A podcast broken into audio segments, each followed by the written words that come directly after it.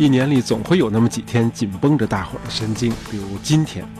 呃，高考成绩公布了，那么又是几家欢喜几家愁。呃，对这次考试成绩不太理想的同学呢，大爷还是想花一分钟时间啰嗦几句，真的不必灰心丧气，至少你有一年的时间可以认真的复习，明年再战。只要你准备的充分，肯定会成功的。当然，其他的出路也是对你敞开的。比如，你可以把你这十几年来练就的学习能力转移到高等教育之外的其他的领域。但是你要记住，不管上不上大学，学习都将是你一辈子的事儿。尤其是在咱们这个时代，这个人工智能正在以越来越快的速度夺走咱们手里的工作岗位，这就要求我们用全新的方式学会自我学习，不断的掌握新知识、新技能。因此，这个学习呢，会成为每一个人应对未来挑战的一个不可或缺的准备过程，而这种准备以后很可能会成为你生活中的常态。呃，总结一下，就是无论是选择复读、明年再战，还是另辟一条人生道路，你都需要继续学习，为你的未来做认真的准备。其实，你从刚刚结束的这个高考中，也能切身体会到这样一个真理，那就是多一份准备，就少一份风险。你复习的时候多接触一个题型，你考试时被难倒的可能性就降低一分，对不对？一句话，准备太重要。无论是学习、工作还是生活，有备无患都是放之四海而皆准的。这个毛泽东主席那句“不打无准备之仗”，听上去像个老生常谈，但这的确是他从失败和失误中总结出来的真理。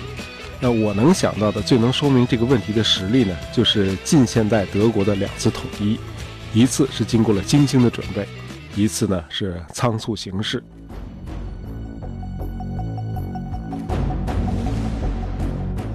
如果说这个中德两国的历史有什么共同点的话，那就是这两国人民对这个国家统一这个锲而不舍的追求。呃，统一一直是这两个国家的主旋律，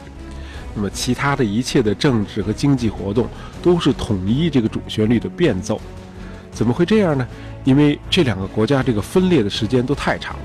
这个中国呢，呃，咱们说一句话，有的人可能不爱听啊。这个分裂和统一的时间，往好里说也是一半对一半。那和咱们比，这德国就更惨了。这个历史上绝大多数时间是分裂的。呃，一八零六年以前，虽然有一个类似咱们国家周朝的那个徒有其表的所谓神圣罗马帝国在那儿戳着，但实际上仍然是一个由一群完全独立的邦国组成的一个集合体。没人把住在维也纳那皇帝当回事儿。好，那德国的最后一次分裂呢，就是二战结束以后形成了东西两个德国。呃，直到一九九零年的十月三日，民主德国加入联邦德国，两德最终完成统一，结束了四十多年的分裂状态。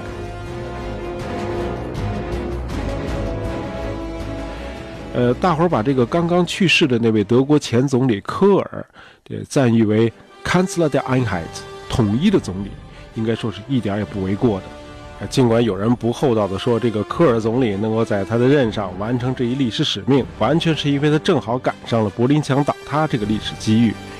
就是说，一九八九年十一月，当德国统一的大门开了一道缝时，身高近两米、又高又胖的科尔正好站在门前，于是他就一脚把门给踹开。这么说其实不太公道，因为这个德国能够像这个威斯特克总统形容的那样温馨地完成统一大业，这个和科尔总理这个个人高超的政治能力应该是密不可分的。但是我们也发现，与1871年德国上一次的统一相比，这个1990年这次统一的确带来了一个极其漫长的阵痛期。呃，尽管从统一到现在，德国西部地区一直向东部输血。但是双方的差距至今仍然存在，而且从2001年起，由于西部的经济比东部增长快，这两个地区在各方面的差距今天还在加剧。原因很简单，这两德统一怎么看都是一场无准备之仗。呃，对当时的科尔总理和这个联邦德国政府而言，这个柏林墙的倒塌完全是个意外。昨天还好好呢，怎么一夜之间就倒了呢？于是大伙就一阵忙活。那么半年以后，两德就宣布将建立货币、经济和社会联盟，统一了这个货币。不到一年的功夫，东德加入西德，完成了国家的统一。就是说，两德统一是在毫无预兆、毫无准备的情况下，急急忙忙、仓促完成了。那相比之下，一八七一年的德意志统一的进程呢，就非常的漫长，旷日持久。你可能会问，这个历史课本里不是说这个十九世纪德意志统一是俾斯麦首相挑起了三场这个王朝战争促成的吗？从一八六四到一八七一啊，这个七年，普鲁士先是打败了丹麦，再收拾奥地利，最后色当一战彻底击败法国，于是这讲德语的各邦国就统一成以普鲁士为核心的德意志帝国，不是这样的吗？对呀是你说的不错，但是呢，这是故事的简写本。呃，真实的情况是，这个德意志统一的进程早在1818年就开始了，比中学历史课本里说的早了半个世纪。呃，四分五裂的德国其实是经过了46年漫长的准备之后，最终实现了统一的。那三场短暂的统一战争其实只是最后的临门一脚，而1990年这次德国统一呢，这个准备时间前后加起来不到十一个月。哎，你想想，你十一个月能干什么？勤奋点的话，那准备高考的时间应该是够了。但是，要是把西德和东德这两个各自独立存在了四十多年、社会制度和经济体系完全大相径庭的两个国家统一成一体，十一个月的准备时间怎么说都是不够的。那么，和这个十一个月相比，这个十九世纪的德意志统一更像是一棵慢慢长大的大树。整个社会的方方面面都是为最终实现统一做了精心的、漫长的准备。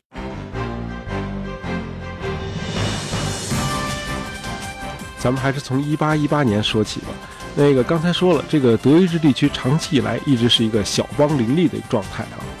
那么到了十九世纪初，一共整合成了三十八个邦国，这总面积大概是两个广东省那么大。但是这三十八个邦国之间，以及一些这个贵族领地之间的这个关税关卡，竟然多达一千八百个。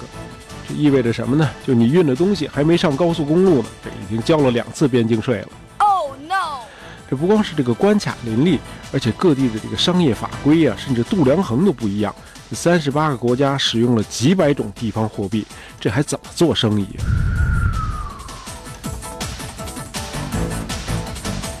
这三十八个邦国呢，有两个块头最大，一个呢是首都在维也纳的这个奥地利，另一个呢就是首都在柏林的普鲁士。这一八一八年那年，这个雄心勃勃的这个普鲁士呢，就通过了关税法，率先取消了境内一些贵族领地之间的这个关税。到了一八三四年，这个由普鲁士领导的一个规模更大的关税同盟建立起来，各个邦国呢就纷纷的加入，从此这个贸易保护壁垒呢就被打破了。原材料也好啊，这个加工成品也好啊，那就可以非常快速的在邦国之间畅行无阻，不用再交任何税费，从而呢就大幅度降低了成本。随着后来这个货币的统一，这个德意志，尤其是这个北部各邦国，成立了统一的大市场。这么做呢，既促进了这个工业革命在德国的发展，也为这个德国最终实现政治统一打下了一个坚实的基础。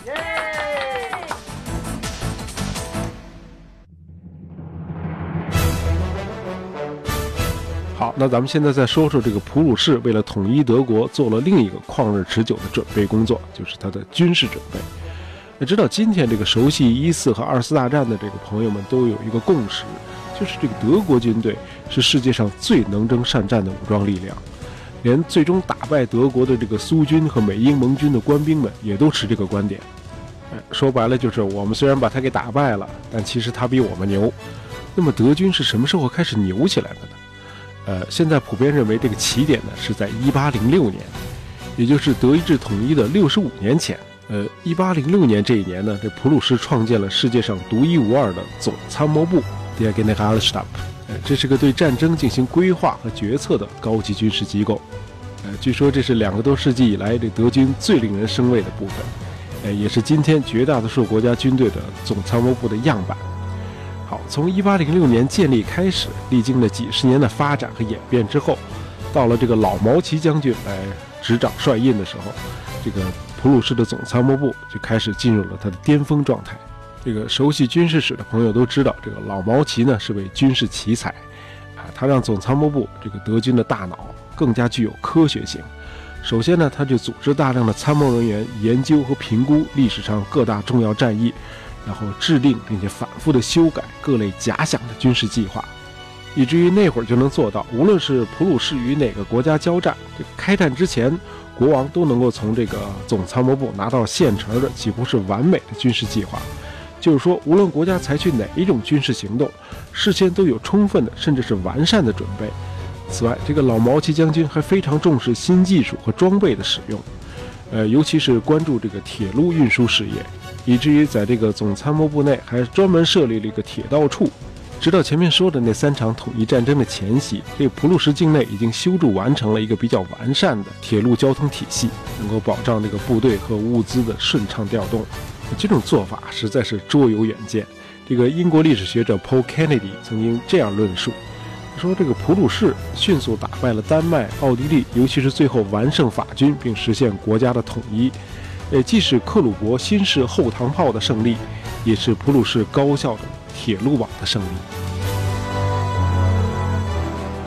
其实和经济和军事一样，这个为了实现国家的统一，这普鲁士的外交政策也是从一个个的阶段性目标开始，层层推进，环环相扣的，呃，为最终统一做了旷日持久的准备工作。当然，这个普鲁士很幸运啊，出了这个俾斯麦这样一个把外交技艺运用的如此娴熟和精致的大师啊。大家如果有兴趣。我们以后可以专门做一期节目来介绍一下俾斯麦。今天呢，我们是想以德意志统一这个成功的案例来阐述一下有备无患这个理念的重要意义。呃，这一直是大爷的一个信念啊。因此呢，我很认可这个法国著名的导演特吕弗说过的一句话。他说：“你看到的演员的即兴发挥其实是个假象，因为没人能观摩到这位表演者以前的积累和准备。”好，今天的节目就到这里。喜欢大爷杂货铺的朋友，别忘了订阅我们的专辑，这样你就不会错过我们的新节目了。感谢大家收听，咱们下期再见。